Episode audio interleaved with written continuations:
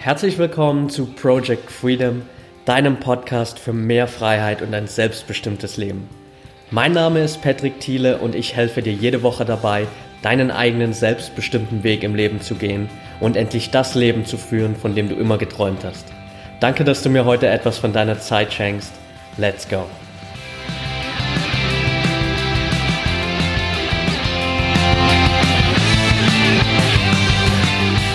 Welcome back zu einer neuen Folge von Project Freedom. Cool, dass du heute wieder dabei bist und heute gibt es mal wieder ein Interview. Ich bin extra nach Hamburg gereist, um Patricia Franke zu treffen. Patricia arbeitet als Motivationstrainerin, Speakerin, Autorin, berät Unternehmen im Bereich Vertrieb, Leadership, Motivation und macht vor allem auch ganz viel rund um ihr Herzensthema Authentizität. Ich habe sie in Hamburg getroffen in einem super schönen Hotel. Wir saßen in so einem kleinen Bibliotheksraum. Echt richtig cool, so eine uralte Bibliothek, wie man sich das irgendwie für daheim wünschen würde. Zumindest würde ich mir das mal so wünschen irgendwann später. Wundere dich also nicht, wenn vielleicht an der einen oder anderen Stelle ab und zu mal im Hintergrund ein paar andere Stimmen zu hören sind, aber eigentlich war es echt ruhig und äh, es war eine richtig coole Location und vor allem es war ein super wertvolles Interview. Ähm, insgesamt sind es, glaube ich, 80 Minuten Interview geworden. Ich habe das Ganze für dich aufgesplittet in zwei Interviews. So ist es ein bisschen entspannter und du kannst dir das Ganze in Ruhe anhören. Da ist eine Menge Input drin, viel, viel Mehrwert, den Patricia geliefert hat. Und wir hätten uns wahrscheinlich noch zwei Stunden unterhalten können, weil es einfach richtig cool war. Also wünsche ich dir jetzt einfach viel Spaß mit der Folge. Ich bin gespannt auf dein Feedback. Und ja, let's go.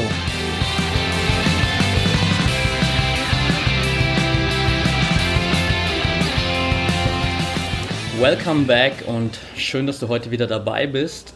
Heute mit einem Interview aus dem wunderschönen Hamburg und ich freue mich ganz besonders über meine Interviewpartnerin heute, denn Patricia Franke ist Speakerin, Autorin, Motivationstrainerin und ja, berät aktuell auch Firmen so im Bereich Vertrieb, Leadership, Motivation und vor allem ähm, macht sie ganz viel rund um ihr Herzensthema Authentizität. Schön, dass du heute dabei bist, Patricia. Ja, vielen Dank für die Einladung. Ich freue mich sehr. äh, ja, am Anfang finde ich es ganz gut immer, wenn du einfach mal so kurz für die Zuhörer ein bisschen erzählst, wie ist deine Story, wo kommst du her? Ähm, das ist ja deine ganze Background-Story ziemlich spannend auch. Ähm, einfach, dass die Zuhörer mal so ein bisschen Überblick haben, wer du bist. Okay. Ja, ähm, ja hallo, vielen Dank erstmal nochmal. Und ja, zu mir, ich bin komme ursprünglich aus Hamburg. Ich komme aus einer sehr internationalen Familie. Ich habe einen polnischen Background, bin aber schon in, meiner Jugend, in meinen Jugendjahren in Costa Rica ähm, aufgewachsen. Das heißt, ich habe, glaube ich, das ist auch, ich erwähne das immer ganz gerne, weil ich glaube, wenn man nur in einer Kultur lebt, dann ist man immer sehr von der geprägt. Und bei mir waren es gleich drei Kulturen, die mich sehr geprägt haben, die sicherlich auch viel damit zu tun haben, was ich jetzt für einen Weg gehe oder was ich halt jetzt beruflich auch mache. Und ich habe dann lange, ich bin dann nach meinem Abitur hier in Hamburg, bin ich nach London gegangen, habe dort studiert. Und ganz klassisch, äh, eigentlich war es für mich eine Ausrede mit dem Studium, dass ich was in der Tasche habe, wenn ich wiederkomme. Aber eigentlich wollte ich lieber so das Londoner Nachtleben erkunden. Und habe das dann auch tatsächlich gemacht. Ich äh, habe dann in London gemerkt, das ist ja doch ganz schön teuer dort. Und habe gedacht, ich brauche unbedingt einen Nebenjob. Naja, und die klassischen Nebenjobs haben natürlich nicht viel bezahlt. Und bin dann irgendwie über verschiedene Ecken irgendwann mal in einem Stripclub gelandet, in einer Showgirl-Bar. Auf einer Nacht äh, zusammen mit meinen Freundinnen unterwegs. Wir wollten uns mal irgendwie einen lustigen Abend gönnen und haben gesagt, okay, lass uns doch mal in irgendeine Showbar fahren. So, mal gucken, so ein Kabarett. Und sind das dann auch, haben das dann auch gemacht. Und ähm, ich war schon immer so ein bisschen die Tänzerin irgendwie in unserem Kreis. Und dann habe ich gesagt, okay, ähm, haben wir auch Spaß, Mutprobe. Geh doch mal, frag doch mal, ob du eine Audition machen kannst. Und äh, gesagt, getan, natürlich war auch äh, viel Prosecco im Spiel, sonst wäre der Mut vielleicht nicht ganz so stark gewesen. Naja, lange Rede, kurzer Sinn. Ich habe dann tatsächlich aus Spaß diese Mutprobe gemacht, habe mal eine Audition gemacht in so einem Club und habe daraus tatsächlich eine fünfjährige Karriere als internationale Showgirl hingelegt und bin damit einmal um die Welt gereist. Als äh, Burlesque- und Striptänzerin. So. Hast du dein Studium trotzdem noch beendet? Ja, ich habe mein Studium auf jeden Fall beendet. Also da war dann doch die Vernunft im Hintergrund. du brauchst den Bachelor auf jeden Fall in der Tasche. Ähm, aber ich bin erstmal danach ganz lange gereist und bin eigentlich auch so meinem, meinem Herzen gefolgt, zu gucken. Ich habe halt gern getanzt, habe halt gern diese, diese Welt erlebt und hatte halt natürlich einen Freifahrtschein damit und bin damit ähm, eben viel gereist und habe halt viel Spaß gehabt. Und da bin ich natürlich irgendwann war die Zeit war die Zeit rum, aber nach so fünf Jahren habe ich gemerkt, okay, das jetzt bin ich an einem Punkt angelangt. Was mache ich eigentlich mit meinem Leben? So, ich kann jetzt nicht noch die nächsten 20 Jahre auf irgendwelchen Bühnen stehen als Tänzerin zumindest nicht und habe dann überlegt, okay, ich komme zurück nach Deutschland und guck mal, was ich irgendwie hier machen kann. Und habe dann so ein bisschen in meinen ähm, Lebenshintergrund geguckt, na okay, was, was kann ich eigentlich ganz gut? Wie man sagt, bei Steve Jobs sagt immer Connect the Dots. Guck ja. doch mal, was, wie das alles so zusammenpasst. Und dann habe ich gedacht, okay, Vertrieb passt ganz gut. Weil so als Tänzerin verkauft man sich ja permanent, das ist ja die ganze Zeit nonverbale Kommunikation, muss man ja ganz viel mit der Körpersprache arbeiten.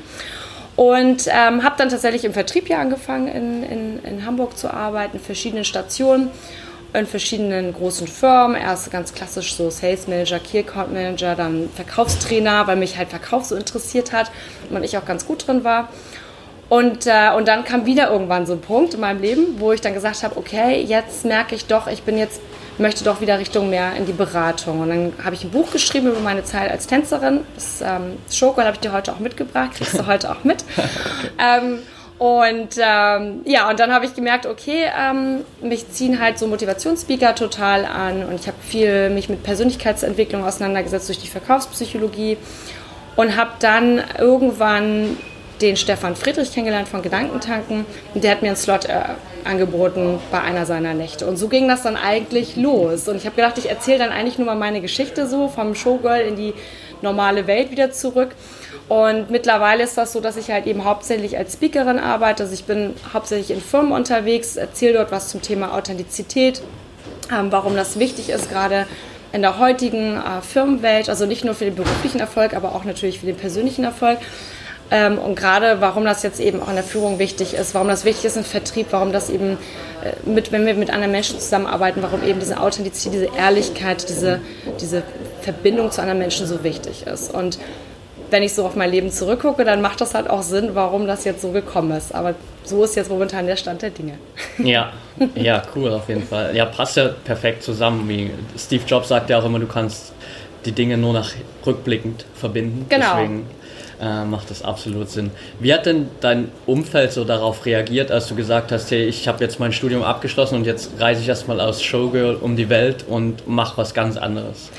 Ich habe Glück, dass ich ein sehr offenes Umfeld habe.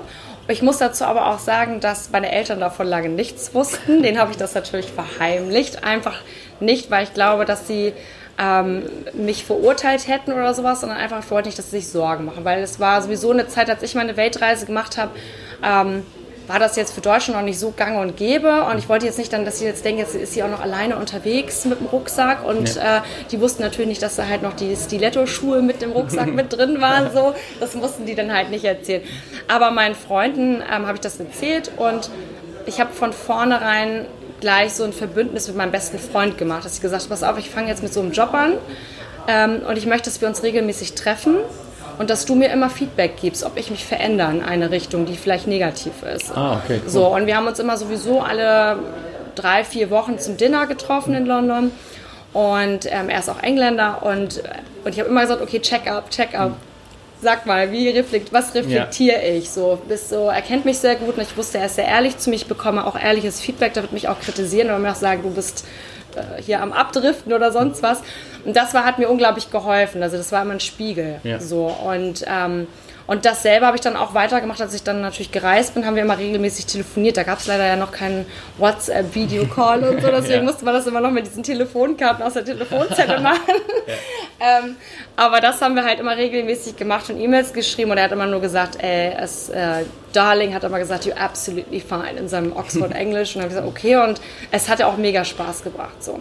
Und deswegen ähm, habe ich, glaube ich, da schon immer diesen, dieses Support-Network gehabt und ich wusste halt, wenn irgendwas, wenn ich irgendwann mal unglücklich damit werde, dann wird mir das auch jemand sagen. Und so war es am Ende auch. Also als ich gemerkt habe, langsam reicht das jetzt, ja. ich möchte was anderes machen, dann ich, hat mir mein Umfeld das auch zurückreflektiert und gesagt, ja, du bist irgendwie nicht mehr so gut drauf und du wirkst so ausgebrannt. Und da war mir klar, okay, alles klar, ähm, jetzt muss ich definitiv umdenken. So. Ja. Aber ansonsten war die Reaktion eigentlich ganz cool. So. Ja. ja an sich der Lifestyle drumherum ist ja auch ähm, ja. richtig gut auf jeden Fall. Du hast eine Menge gesehen, sicherlich ja auch. Ähm, wie war das für dich so der Moment, als du dann irgendwie so nach fünf Jahren realisiert hast, okay, jetzt ist irgendwie die Zeit vorbei und ich muss schauen, dass ich hier irgendwas was Neues finde in meinem Leben? Das war ganz schrecklich. Also es war unglaublich angsteinflößend, weil ähm, ich glaube, das ist so wie jetzt ist natürlich, nicht jeder hat mal als Tänzer gearbeitet oder so, aber es gibt ja auch andere Jobs, die so coole Sachen einem bieten. Oder? Zum Beispiel, wenn man Promotion macht, hat man ja auch mal diesen, frei, diese Freiheit und verdient auch ganz gut und ist immer mit anderen Leuten. Und für mich war so dieses Ding, oh, ätzend, so. Das war so, ich wusste, wie ich damit Geld verdiene. Ich wusste, ich habe immer ein Instant Social Life, weil die Mädels aus den Clubs, die wandern einmal die ganze Welt. Also man tauscht sich aus, man trifft sich. Das ist halt unglaublich spannend, das Ganze. Ja. Und als man dann so bemerkt hat, okay, das, jetzt kommt was Neues und gesagt, ich kann doch jetzt nicht ins Büro gehen. Das geht nicht so. ähm, das geht nicht. Und ähm, das, war, das war wahnsinnig schrecklich. Es war eine sehr schwere Zeit. Auch ich bin insgesamt ja dann zehn Jahre weg gewesen in London und Australien. Ich habe dann noch vier Jahre in Australien gewohnt. Und dann bin ich zurück nach Hamburg gekommen. Das war 2006 zur WM damals. Und äh, es war ein Wahnsinns-Sommer. Ich weiß auch nicht, ich bin der Meinung, die haben irgendwas da reingesprüht in die Wolken, weil es, als der, der Sommer war echt mega. Und ich war drei Monate hier und habe gedacht, okay, wenn das so ein Sommer ist, dann kann ich auch bleiben. ähm, Pustekuchen sehen wir ja jetzt. Aber ich muss sagen, dass das... Ähm, das war hart. Also die ersten zwei Jahre danach waren echt hart, weil ich halt die ganze Zeit dachte, oh, ich bin in diesem Lifestyle und es war, ich konnte entscheiden, wann ich arbeite, ich habe gutes Geld, ich habe das gemacht, worauf ich auch Lust hatte. Es hat ja wahnsinnig viel Spaß gebracht. Und jetzt etwas zu finden, was zwar nicht dasselbe ist, aber natürlich dem auch wieder ähnelt. Also sprich, mir ist Freiheit sehr wichtig, eben zu wissen, ich habe nicht jemanden, der mich festhält oder kontrolliert. Ähm, mir ist auch Geld natürlich wichtig, dass ich irgendwie einen gewissen guten Lebensstandard habe, dass ich halt irgendwie zurechtkomme. Ja. Und das war schon schwierig. Aber ich glaube, wie jedes wie, jede, wie jedes Verhalten, den man, was man so hat, wie, jedes, ähm, wie jede Gewohnheit, die man ändern muss, geht die halt nicht von heute auf morgen. Ja. Und so. Insofern hat das für mich schon zwei Jahre, so kann ich sagen, gedauert, bis ich gemerkt habe, okay, ich bin jetzt in Deutschland angekommen, zurück nach dem ganzen Ausland, wo man sich auch denkt, oh Gott, warum kommt man aus Australien zurück? ähm, hat aber auch viele Vorteile. Und ähm, ja, und auch eben, um eben auch in einen neuen Beruf Fuß zu fassen. So. Das war ähm, auf jeden Fall schwierig, aber auch spannend. Ja. So, weil natürlich das eine, so ich sag mal, durch die Tanzerei ähm, ist das alles natürlich äh, viel Psychologie und viel, man denkt immer, das ist ein, ein, ein, vielleicht ein einfacher Job, aber es ist schon sehr viel mit sehr viel Psychologie verbunden, das Ganze. Und jetzt, sage ich mal, dann irgendwie im Vertrieb Fuß zu fassen, ist ja eigentlich sehr ähnlich. Es ist eigentlich vom Tanzen in den Vertrieb, es ist jetzt kein riesen Unterschied, aber man hat es auf einmal irgendwie in einem Anzug ja. und hat natürlich ganz andere, ja, ganz andere Art und Weise, wie man so miteinander umgeht. Aber es, ähm, ja, war eine schwierige, aber auch eine gute Zeit. okay, cool, ja.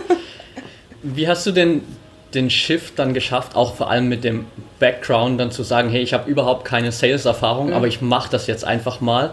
Äh, wie bist du da rangegangen? Also wenn ich eins gelernt habe, ähm, ich habe, also wie gesagt, von meiner, von meiner Familie einmal, meine, meine Eltern sind ja Flüchtlinge, politische Flüchtlinge, die sind damals ähm, aus Polen nach Deutschland geflüchtet, also richtig gruselig, da äh, mit, mit äh, Güterzug eingesperrt und so. Das kann man sich alles mal auf meinem TED-Talk angucken, The Power of Nakedness. Da erzähle ich ein bisschen was drüber. Und ich glaube, das hat mich sehr geprägt, dass meine Eltern ähm, oder auch gerade mein Vater, mein Vater ist nach Costa Rica ausgewandert, ohne Spanisch und Englisch zu sprechen, hat einfach gesagt, er muss das jetzt machen.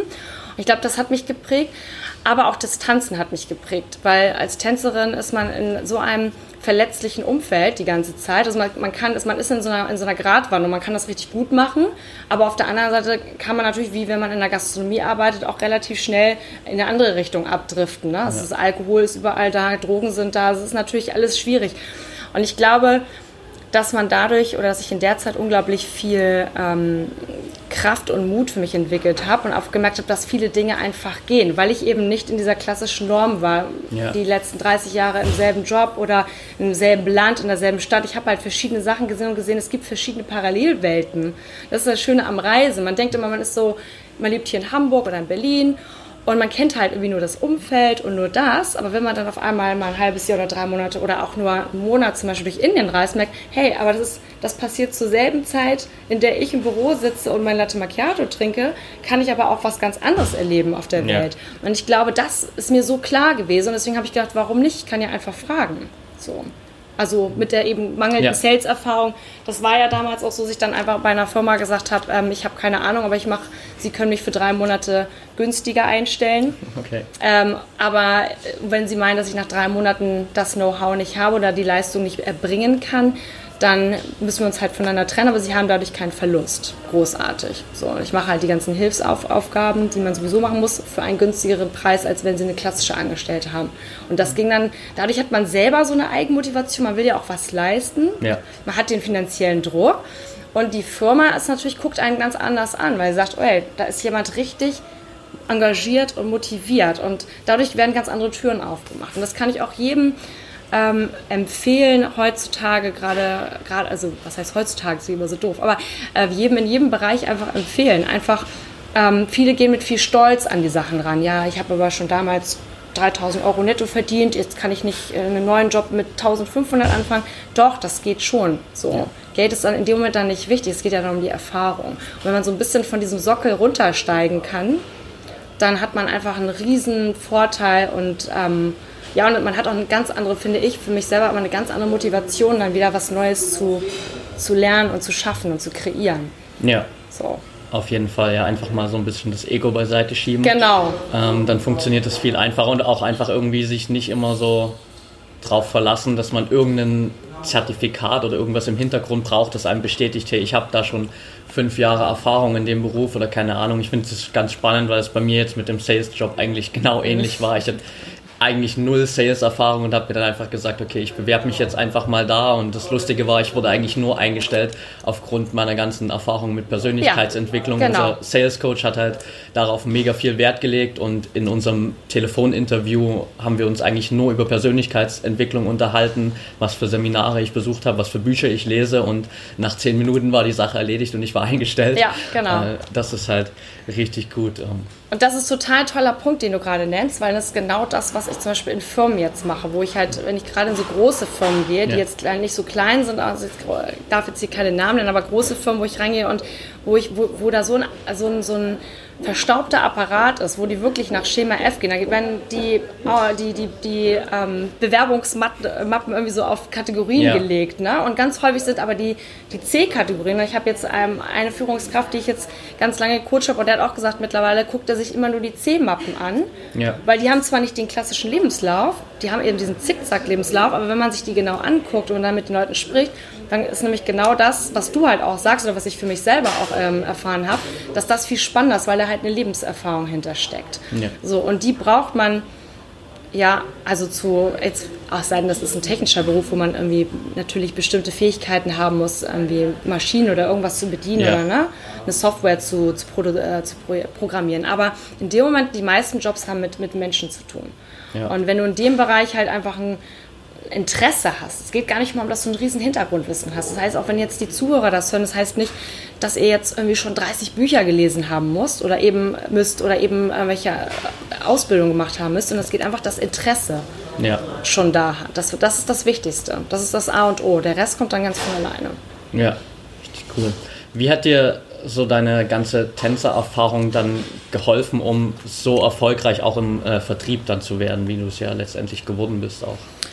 Ich glaube, als Tänzerin ist es halt, vor allem gerade in diesem, in diesem äh, sag ich mal, Showgirl- oder Kabarett-Milieu, ähm, ist es natürlich so, dass, äh, dass du unglaublich viel, du bist ein unglaublich guter Beobachter. Du wirst ja, du bist dann, du scannst ja jeden Menschen, der reinkommt. Du musst in deiner, bist ja, wenn du deine Show machst, ähm, dann sieht das ja häufig für den Betrachter einfach nur aus, ja, ja, die dreht sich da dreimal irgendwie um die, um die Metallstange und dann schmeißt sie die Haare nach hinten, guckt noch ein bisschen dämlich und dann läuft das. Ja.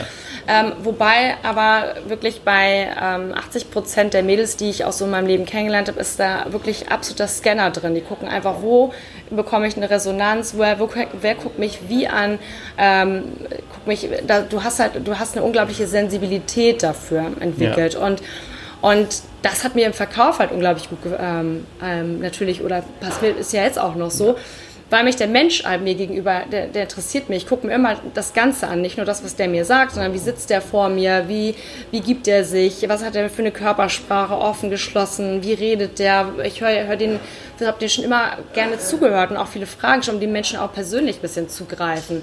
Und du hörst ganz schnell, wenn du wirklich zuhörst, und die meisten oder die wenigsten von uns geben jemandem dem Gegenüber die komplette Präsenz. Ja. So, und in dem Moment, wo du einem Menschen eine komplette Präsenz gibst, also du bist nicht an deinem Handy, du guckst ihm in die Augen, du bist halt da und hörst ja. zu und lässt vielleicht auch Pausen, ihn auszureden und so, wird er dir viel mehr von sich erzählen, als was du jemals sonst gedacht hast oder so. Und das ist, glaube ich, das war immer so mein, ähm, ja, das war immer so mein, mein ähm, ja, Erfolgsfaktor, wie auch immer wir das nennen will, für, im, im, Vertrieb. Weil ganz ehrlich, ich war nicht besser informiert über die Produkte als meine Kollegen. Also meistens habe ich viel weniger Wissen gehabt, aber ich habe auch immer mich nicht geschämt zu sagen, ich weiß es nicht, muss ich fragen. Ja. Weiß ich nicht, kann ich nicht, kann ich gar nicht beantworten, ob das jetzt so, auch wenn ich dann manchmal selbst gedacht habe oder rot geworden bin, dachte ich, ich muss das ja wissen als Verkäufer, aber ja. weiß ich halt nicht. Und ich glaube, das ist halt auch ein wichtiger Punkt wieder immer, was in meinem Leben immer wieder zurückkommt, ist dieser Mut. Und, ähm, und dann, wenn ich ein ganz schwieriges Meeting habe, das passiert mir auch manchmal jetzt noch, also was heißt manchmal auch ganz oft, wenn ich irgendwie mal, bei Firmen, letztens war ich äh, beim Deutschen Immobilienverbund in, in Augsburg und habe da eine Rede gehalten vor äh, 500 irgendwie Männern, äh, ja. die im Alter von 55, da habe ich ausgedacht, oh Gott, wie schrecklich. Aber dann habe ich mir gedacht, aber was könnte jetzt schrecklicher sein? Ich habe auch schon mal im Bikini auf einer Bühne gestanden. Das ja. war auch irgendwie, äh, irgendwie doch auch angsteinflößend. Und ja. dann versuche ich das zu so verbinden und dann gehe ich auch mit einem anderen anderen Gefühl rauf. Deswegen Showgirl-Welt definitiv halt dieser Mut, aber eben auch dieses, diese Verbindung mit anderen zu schaffen ohne Worte. Also wirklich diese Präsenz zu zeigen. So, ja. Und das sieht man auch heute, wenn man jetzt mal, wenn man, wenn der eine oder andere vielleicht mal Lust hat, in so eine Show zu gehen, die besten Tänzer sind nicht immer die, die am besten aussehen, sondern das sind immer die, die am präsentesten sind. Das sind immer die, wo man sagt, oh, das war gut. Das war eine coole Show. Man weiß aber gar nicht warum. Das war, weil die präsent war. Ja. So, und das sieht man auch bei Musikern, muss man jetzt nicht auf die Mädels, äh, aber egal welche Kunst, in dem Moment, wo jemand präsent ist oder eben auch in einem Gespräch, ja. dann ist es immer am spannendsten.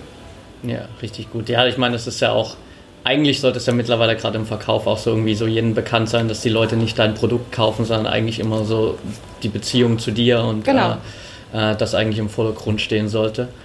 Wann kam bei dir dann so der Punkt, wo du gemerkt hast, okay, jetzt ist, jetzt habe ich so Showgirl, dann hatte ich eine Weile Vertrieb und jetzt will ich nochmal was anderes machen und will einfach anderen Menschen zeigen, wie das Ganze funktioniert, wie kann ich Authentizität nutzen, um erfolgreicher zu sein im Leben und auch äh, deine ganzen Vertriebsfertigkeiten irgendwie weiterzugeben. Ähm, ja, das war, ich, ich, konnte das lange nicht in Worte fassen. Das kann, kann, ich eigentlich erst jetzt durch meine Arbeit, in der ich mich damit mehr beschäftige. Was ist eigentlich Authentizität und wo benutzen wir das und warum, wann sind wir es besonders, wann sind wir es nicht? Denn kein Mensch ist hundertprozentig authentisch. Es gibt immer so, solche Momente. Und ich glaube, ich habe vieles in meinem Leben bisher am instinktiv irgendwie richtig gemacht. Also für mich richtig, ja. nicht für die, nicht weil es gibt kein besser oder falsch, aber für mich richtig.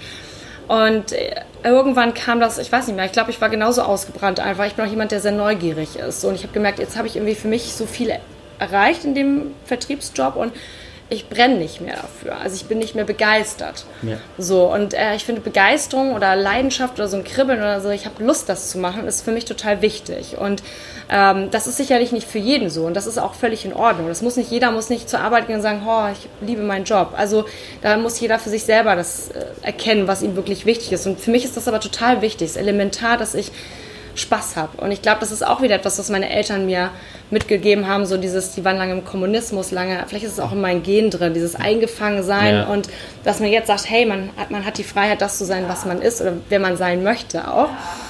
Und ähm, deswegen irgendwann war der Punkt da, dass ich gesagt habe, ich habe diesen Druck, dieses Buch zu schreiben. Ähm, ich habe das Gefühl, ich möchte, weil ich immer darauf angesprochen werde, so ja, man kennt so wenig Frauen, die sowas mal gemacht haben oder auch die Geschichte hier und da gereist ja. und ähm, schreibt doch mal. Dann habe ich mich wirklich hingesetzt, habe geschrieben und habe dann gemerkt, dass ich ganz viel auf so Seminaren unterwegs war, auf diesen Motivationsseminaren, Verkaufsseminaren, also da, wo du bestimmt auch jetzt überall hingehst und wo ich auch gerne immer noch hingehe, so, weil ich das immer wieder spannend finde, wenn dann jemand mir was erzählt. Es ist immer nie was Neues, aber es ist immer etwas ein neuer Impuls, den ja. ich vielleicht gerade den Moment brauche. Und dann kam irgendwann so ein Moment, dass ich vor drei Jahren stand ich auf so einer, war ich auf so einer Business-Konferenz hier in Hamburg eingeladen, Light My Fire, so ein Unternehmerkongress, drei Tage mit den Top-Speakern. Und irgendwie saß ich und habe gedacht, ey, also ich irgendwie glaube ich, möchte das auch nochmal machen. So. Irgendwie ja. habe ich das Gefühl, das ist etwas, was ähm, wo ich eine Menge, wo ich eine Menge anschieben kann. Also nicht nur für mich selber, sondern eben für andere. Und, ähm, und dann hat sich das irgendwie, wie es dann immer so ist, wenn man dann einmal so eine Entscheidung für sich fällt innerlich, man möchte das, dann dann geht das auch los, dann bringt man auch diesen Stein ins Rollen. Ich glaube, was bei mir ganz lange der Fall war und auch häufig noch ist, ich bin sehr ungeduldig, dann, ach, ist auch nicht jetzt und man wird dann vielleicht entmutigt und es läuft vielleicht noch nicht innerhalb eines Jahres. Ja. Aber wie wenn man sich so ein kleines Kind anguckt, wenn das ein Baby ist, dann braucht es die ersten drei Jahre, bis es eigentlich so selbstständig ist, dass alleine vielleicht auf Toilette gehen kann, dass es irgendwie ähm, nach Nahrung fragen kann und so weiter. Und genauso muss man auch immer seine neuen Ideen so ein bisschen, finde ich, oder habe ich für mich entdeckt, so sehen, dass ich ja. mir so drei Jahre Zeit gebe. Wie ist so der Stand so nach drei Jahren? So. Und das, ähm, oder das wurde mir auch immer so mitgegeben. Und ich habe jetzt gemerkt, so ja, das stimmt. Und jetzt sind auch die drei Jahre für mich rum und jetzt ist es tatsächlich so, dass es dann eben auch so läuft. Ja. Ne? Aber das war jetzt nicht die ganze Zeit so. Ich hatte auch immer parallel einen Job.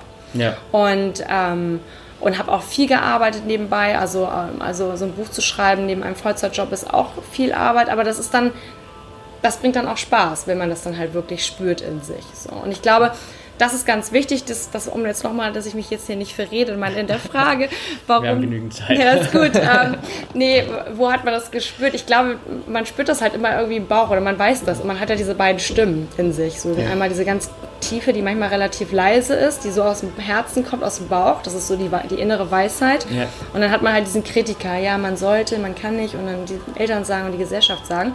Und wenn man in der Lage ist, auf diese Stimme, die auch dieses wohlige Gefühl gibt, mehr zu hören, die, weil die, die pulsiert und die, die pulsiert bei jedem von uns. Es ist nur bei dem einen oder anderen vielleicht, dass sie nicht ganz so laut ist, weil ja. man sie schon unterdrückt hat. Aber eigentlich ist sie, sie, jeder weiß, dass sie da ist. Und ich glaube, ja, ähm, irgendwann war der Druck für mich zu groß, da nicht drauf zu hören. Deswegen kam dann, ja, jetzt muss ich was anderes machen. Und ich glaube auch dann wieder dieses, wie du selber gesagt hast, du warst jetzt ja auch irgendwie in Australien, wenn du halt in anderen Ländern unterwegs bist oder auch mal eine Zeit lang vielleicht gelebt hast, ähm, in London, zum Beispiel in England, habe ich das eine der Sachen, die ich dort mitgenommen ähm, habe, ist, ähm, nur weil ich irgendwie mal Medienwissenschaften studiert habe, heißt das nicht, dass ich jetzt die nächsten 40 Jahre in der Medienindustrie bleibe, sondern ja. ich hätte dort auch durchaus sagen können, ich gehe jetzt in die, keine Ahnung, was ganz anderes. So. Da sind die Leute viel flexibler und da wird man auch viel mehr, also in Deutschland sind wir immer noch sehr auf diesen stringenten Lebenslauf fixiert mit Auszeichnungen, ja. äh, Zertifikaten, Ausbildungen, Bachelor, wie auch immer. Ähm, das ändert sich aber gerade auch zum Glück ja. endlich hier. Und ähm, ja, ich glaube, ich glaub, jetzt habe ich mich ein bisschen verrannt, aber. Alles gut. Nein, aber ähm, das mit der inneren Stimme kann ich auf jeden Fall gut nachvollziehen. Es ist halt bloß das große Problem, glaube ich, viele, dass gerade hier in Deutschland wir so drauf programmiert sind, diese innere Stimme vollkommen zu ignorieren ja. und halt immer auf diesen Kritiker zu hören und zu sagen, ah nein, ich kann das jetzt nicht und was denken denn die anderen, wenn ich jetzt plötzlich was völlig anderes mache oder irgendwie erstmal für ein Jahr verreise oder so alles hinter mir lasse.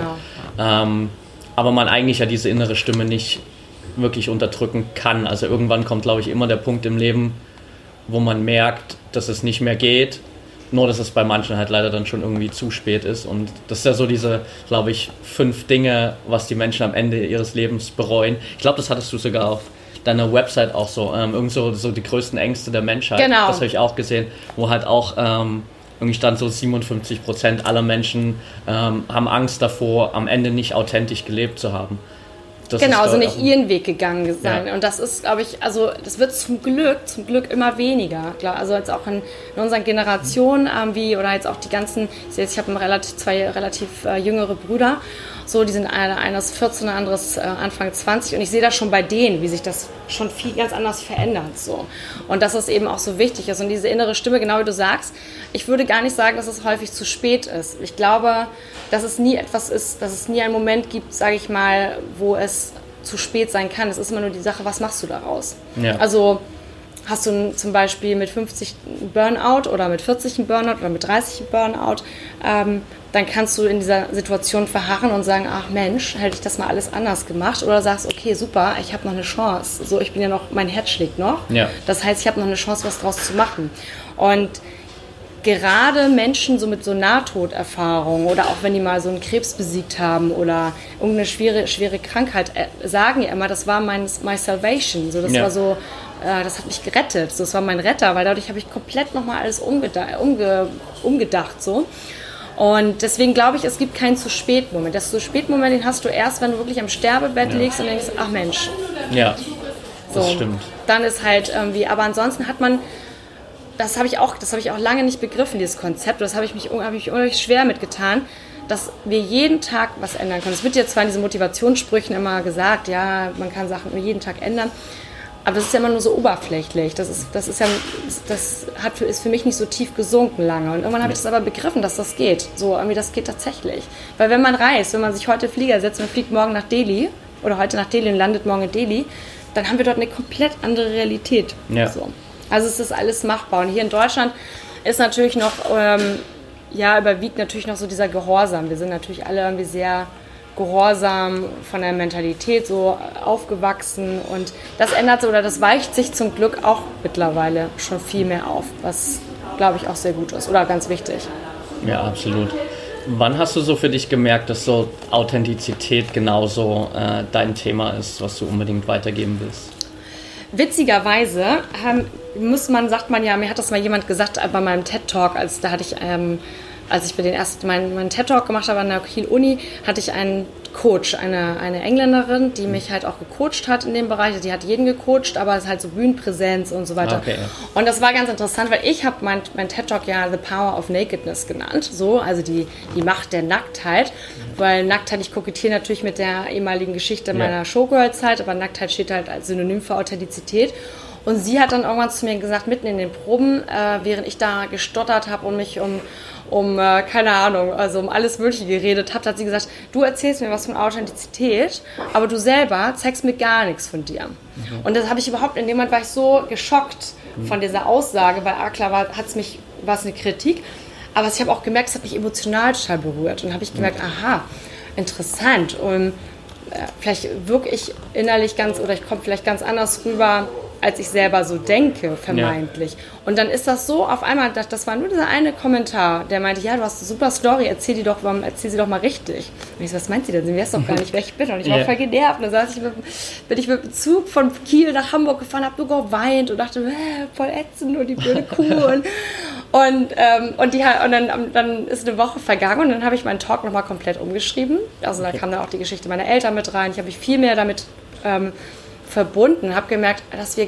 alle und ich für mich ganz besonders ja dann immer doch mit solchen mit so einer Wand rumlaufen, also dass wir immer nur das präsentieren, was wir irgendwie präsentieren wollen und natürlich ja. irgendwie Angst haben, uns verletzlich zu machen. Und dann habe ich gemerkt, dass Verletzlichkeit für mich ein Thema ist und ähm, und dann hat mir die, die, dieser Coach, die, die Kate Simmons, also mega Coach, wer, das mal, wer sich mal coachen lassen will für also Bühnenpräsenz, die ist echt heftig, die hat dann zu mir gesagt, es ist witzig, die Leute, die diese, ihre Themen wählen, um, der, um sie der Welt zu präsentieren, ähm, verarbeiten, sie die, verarbeiten sie selber. Und das ist in meinem Fall genau der Punkt, dass ich gemerkt habe, ich bin immer in diesem Bereich Mut und authentisch und so weiter und merke, ah, das ist auch etwas, womit ich auch viel zu tun hatte. So dass ich halt natürlich auch ähm, dann äh, vielleicht Sorgen hatte, was denken die Leute, dass ich mal Showgirl gearbeitet habe, so kriege ich nochmal einen normalen Job, was, was mache ich mit meinen Eltern, hm, immer Migrantenfamilie, so immer schön reinpassen ins Bild, bloß nicht auffallen, immer Poesiealbum musste ich immer reinschreiben, dass ich Deutsche bin, obwohl ich ja einen polnischen Pass hatte, weil meine Eltern immer Angst hatten, dass es dann irgendwie irgendwelche Verfolgungen gibt und so. Und das ist ganz witzig, weil mir wurde das dann in dem Moment alles, alles klar. Es gab halt einfach so einen Moment. Und ich glaube, jeder Mensch ähm, hat für sich so eine Story, also wo er weiß, ah, das war der, das war dieser Eis, dieser Moment, wo ich gemerkt habe, ah, das ist ja voll mein Thema. Ja. Und dann ist es aber up to you. Gehe ich jetzt den Weg und ähm, finde dafür die Lösung oder, oder, oder gehe den und verarbeite das so, ja. und komme dann auf der anderen Seite anders raus und kann dann aber auch wirklich darüber erzählen. Oder lass sage ich, ah ja, ich lese nochmal drei Bücher darüber und dann spreche einfach nur darüber, was in den Büchern steht. Und das macht dann auch wieder den Unterschied zu der Verbindung, die du zu anderen Leuten hast. Entweder machst du einen Talk, jetzt in meinem Fall, und ich kriege die Leute danach, also die fühlen sich dann angesprochen, oder sie kriegen ihn halt nicht. Ja. So. Und ähm, ja, ich glaube, das, äh, das war so mein Moment. So, und dann ist das Ganze auf einmal, das ist dann wie so eine Lawine entstanden. So, dass ich gemerkt, oh, ich irgendwie noch, ich habe immer gedacht, irgendwie mein Thema ist mehr so Mut und Motivation. Da habe ich gemerkt, nee, das ist wirklich Authentizität. So. Und dass das auch so mein, also Ehrlichkeit, ist, Ehrlichkeit und Freiheit sind meine beiden wichtigsten Werte im Leben. Und ähm, ja, und das hat sich jetzt wie, wieder connected dots, bin ich da wieder zurückgegangen bin und gedacht, okay, guck doch mal in dein Leben. Und habe ich gemerkt, ja, das sind immer die, die mich verfolgt haben. Aber ich habe irgendwie war ich so ein bisschen betriebsblind ähm, und habe gedacht, ja, es ist doch vielleicht was anderes, weil das auch vielleicht besser passt. Ja. So, weil das andere auch machen. Aber es ist ja nicht das, was andere machen. Du musst ja das machen, wer du bist und Ja. was du verkörpern willst. Und gerade in dieser Branche, in der ich mich bewege, in der Berater- und Coaching-Branche, äh, Branche ist natürlich auch so, dass du viele Leute hast, die gucken, was ist gerade Trend. Ja. Weil das natürlich auch so ein bisschen notgedrungen ist und man muss ja auch Geld damit verdienen. Und wenn natürlich jetzt eine Firma, gerade alle Firmen Change brauchen, Change Management, dann gibt es auf einmal nur noch Leute, die über Change Management sprechen. Nur ist immer die Frage, ob das dann auch wirklich das, dein Thema ist. Ja. So. Und da habe ich immer den Mut auch für mich bewiesen zu sagen, nee, ich bleibe beim Thema Authentizität, auch wenn es vielleicht ein bisschen nach Soft Skill sich anhört, aber witzigerweise brennt gerade das jetzt total und das, weil du das halt überall einsetzen kannst. Ja. So. Ja, es ist halt, glaube ich, auch ein Thema, das heutzutage immer, immer wichtiger wird, gerade so auch in Zeiten von Social Media, wo wir irgendwie alle so, oder viele, nicht alle, aber viele einfach so äh, mit Social Media probieren, da irgendwie so eine, so eine Hülle um uns herum aufzubauen, die von einem tollen, geilen Leben erzählt, wie die meisten aber halt gar nicht sind. Und dann ähm, man dann irgendwie, wenn man die Leute privat trifft oder sie auch kennt, irgendwie weiß, hey, die Leute sind eigentlich gar nicht so. Das ist halt, glaube ich, ein echt schweres Thema. Ist das auch so deine Mission, wo du sagst, ja, gerade die Entwicklung mit Social Media und dass wir immer mehr irgendwie versuchen, uns sowas aufzubauen, ähm, dass du gerade die Mauer abbauen willst und sagst, hey Leute, lasst doch alle mal einfach eure Maske fallen und seid mal wieder authentisch? Ja, auf jeden Fall. Also ähm, die Digitalisierung ist für mich hat irgendwie ein mega negatives und ein mega positives. Und äh, das Positive daran ist, ich bin immer nach wie vor fasziniert, dass ich ein Smartphone in der Hand habe und egal an welchem Ort, solange ich WLAN habe oder Internet, ich habe das gesamte Wissen der Welt irgendwie in der Hand. Ich kann googeln, was ich möchte. Ich kann googeln, weiß nicht, in was wir, wo der Einrichtungsstil jetzt hier in dem Hotel sind, in dem wir den Podcast aufnehmen. Oder keine Ahnung, oder ich kann mir sonst was über irgendwelche Krankheiten. Das, damals hatten, weiß nicht, gab es ja noch Enzyklopädien Ja. überall. Die haben wir alle in, in dem Smartphone. Du Aber kannst WhatsApp-Telefonie machen mit deinem Freund in London. ja, genau, jetzt geht das. genau. Nein, aber, ähm, ähm, aber natürlich hat es dieses Negative, genau wie du sagst, mit diesem, dass man sich oder dass man sich eben diese, dieses Bild aufbauen kann, weil es ist ja alles so ein bisschen unpersönlich, es schafft sehr viel Distanz. Ähm, es ist aber nicht nur das. Das ist das eine. Ich glaube, Menschen haben sich schon immer hinter ihren Klamotten zum Beispiel versteckt oder hinter ihren Statussymbolen. Das ist Social Media ist davon nur eine Erweiterung. Was ich viel schlimmer finde, ist, dass wir uns nicht mehr langweilen können, dass wir jetzt permanent immer in diesem Smartphone rumwühlen und gucken, okay, dann vergleicht man sich mit dem anderen Menschen, ah, was macht der auch mal, der, der sitzt die ganze Zeit in der Sonne, ich nicht, dann schürt das schon Frust. Dann ist es so, dass ähm, Handykonsum, da gibt es Studien von der Universität in Wales, da kann ich dir empfehlen, das ist total spannender Artikel gibt es darüber, ähm, gleichzusetzen ist mit Kokainsucht. So, das heißt, mit jedem Like, mit jeder WhatsApp-Nachricht, mit jedem Kommentar, mit jedem Herzchen, jetzt kann man ja noch diese zehn verschiedene Optionen bei Facebook und Ja. so, ähm, schüttet der Körper Dopamin aus. Und Dopamin ist ja dieses Glückshormon, was wir Ja. kriegen so nach ähm, körperlicher Leistung oder eben nach viel Alkohol. Und das macht total süchtig. Ja. So. Aber man crasht halt danach auch. Und deswegen sitzen wir auch permanent immer, du siehst ja Leute überall nur am Handy. Ähm, es gibt in, in China, in einer, ich habe jetzt den Namen vergessen, wie die, wie der, wie die Stadt heißt, ähm, gibt es äh, mittlerweile sogar Handy. Ähm, Fußgängerwege. Es gibt einen Fußgängerweg und der ist geteilt durch zwei. Einmal ist ein Sign mit normal Okay. Fußgänger und dem anderen ist so ein Handy. Das heißt, da sind dann die Zombies, die so laufen. und, Okay. ähm, und ich meine, mir ist das auch oft genug passiert, dass Ja. ich in Menschen, während ich auf dem Weg zum Auto bin, irgendwie, keine Ahnung, durch die Straßen laufe. Und das ist, die, die Gefahr sehe ich halt noch viel schlimmer, weil wir dadurch noch viel mehr abstumpfen. Und gerade wo wir über diese schöne innere Stimme vorhin gesprochen haben, die ja sowieso schon so schwierig ist zu hören und zu erkennen und sich von der fühlen zu lassen, stumpft das ja noch mehr ab, weil wir uns die Zeit gar nicht lassen. Wir merken, es ist irgendwas unbequem im Bauch. Und was machen die meisten von uns? Trinken jetzt vielleicht nicht gleich irgendwie eine Flasche Wein, gibt es auch natürlich den einen oder anderen, sondern man geht wieder aufs Handy. Ah, mal gucken, was machen wir mit Facebook, was ist da noch? Und schon sind drei Stunden um. So. Ja. Und man, man stumpft dadurch umso mehr ab. Man baut sich auf der einen Seite natürlich diese falsche Persona auf, so dass man sagt, okay, mein, mein Leben ist total bunt und toll. Ähm, oder auf der anderen Seite ähm, lenkt man sich aber permanent ab. Und das ist wieder das Thema, was wir am Anfang hatten, diese Präsenz, also die Ja. wir eben, die uns im Vertrieb authentisch macht oder eben auch erfolgreich oder in, in, auch in persönlichen Beziehungen, dass wir die Präsenz einem anderen Menschen schenken, also wirklich schenken, das ist ein Ja. Geschenk, eine Wertschätzung erteilen. Aber genau so diese selbe Präsenz auch uns geben und auch ähm, uns diesen Moment zu geben, sagen, okay, jetzt ist gerade irgendwie, ganz oft habe ich so Entscheidungsschwierigkeiten, merke ich, oh, ich muss irgendwie ganz wichtig was entscheiden oder ich muss einen Talk schreiben, über den ich den ich äh, für eine Firma, wo ich vielleicht noch nicht so viel Ahnung habe. Und was mache ich jetzt? Ja. Und dann werde ich nervös. Und dann fange ich, was macht man? Okay, ich lenke mich ab. Und jetzt zum Beispiel, dass man sich in dem Moment diesen, diese Präsenz wieder einräumt, dass man wirklich dann, keine Ahnung, eine Viertelstunde spazieren geht oder eben weg von dem, das Handy bloß in dem Moment weg, dass man wieder hört, was pocht hier eigentlich. So, und ich sehe das halt noch viel mehr als Gefahr mit Social Media, als sich eben ein falsches Profil oder ein glorreiches Profil aufzubauen, ja. eben, dass wir immer mehr abstumpfen. Und gerade wenn wir überlegen, unsere Kinder oder die jüngere Generation, die, ähm, denen erlauben wir also denen erlauben wir nicht an den Zigarettenschrank oder an den Alkoholschrank, aber die haben alle ein Smartphone ja. oder ein iPad. So. Und das macht halt verdammt abhängig. Ja, absolut. Ich habe das lustig, dass du das gerade so ansprichst. Ich habe das jetzt auch gerade bei mir so gemerkt, weil ich meine, klar, dadurch, mit dem Podcast und mit Instagram und so bin ich auch irgendwie den ganzen Tag eigentlich nur am Handy. Und letztens war ich mal spazieren, habe nebenbei halt so eine Story aufgenommen für Instagram und dann hat mir jemand geschrieben, so ja, aber du musst auch mal bei dem Spaziergang das Handy weglassen. Ja. Und dann habe ich so gesagt, ja, eigentlich gar keine so gute Idee. Und gestern war ich mit einer Freundin spazieren, irgendwie so anderthalb Stunden und habe bewusst das Handy einfach mal daheim gelassen und es ist ja krass, wie man so dann, dann läufst du so die ersten paar Meter und direkt, wenn du das erste Mal an der Ampel stehst mhm. und wartest, mhm. hast du so diesen Reflex, Rausfahren. einfach in die Tasche zu genau. greifen und zu schauen, was ist auf meinem Handy passiert. Aber wenn da nichts da ist, dann bist du halt einfach mal genau. da und dann stehst du an der Ampel und dann kannst du auch irgendwie dein Umfeld ganz anders wahrnehmen. Genau. Also das ist schon echt krass. Und da bist du wieder in der Präsenz drin. Ja. Also das, und das verlieren wir immer mehr. Also weil wir permanent abgelenkt sind. So. Ja. Und die Stadt ist ja, wenn man in der Stadt wohnt, ich meine, du wohnst jetzt noch in Berlin, das ist ja noch größer und und anstrengender als Hamburg. Da ist sowieso schon total viel Noise, also viel Lärm. So, und dann, sage ich mal, und du hast so viel Ablenkung, so viel Stimulation, so viel Reize, ob das jetzt visuell ist oder auditiv. Also du hast ja immer irgendwas, was läuft. Und deswegen, ja, das ist ein gutes Beispiel mit der Ampel, kann ich gut nachvollziehen, geht mir auch oft so.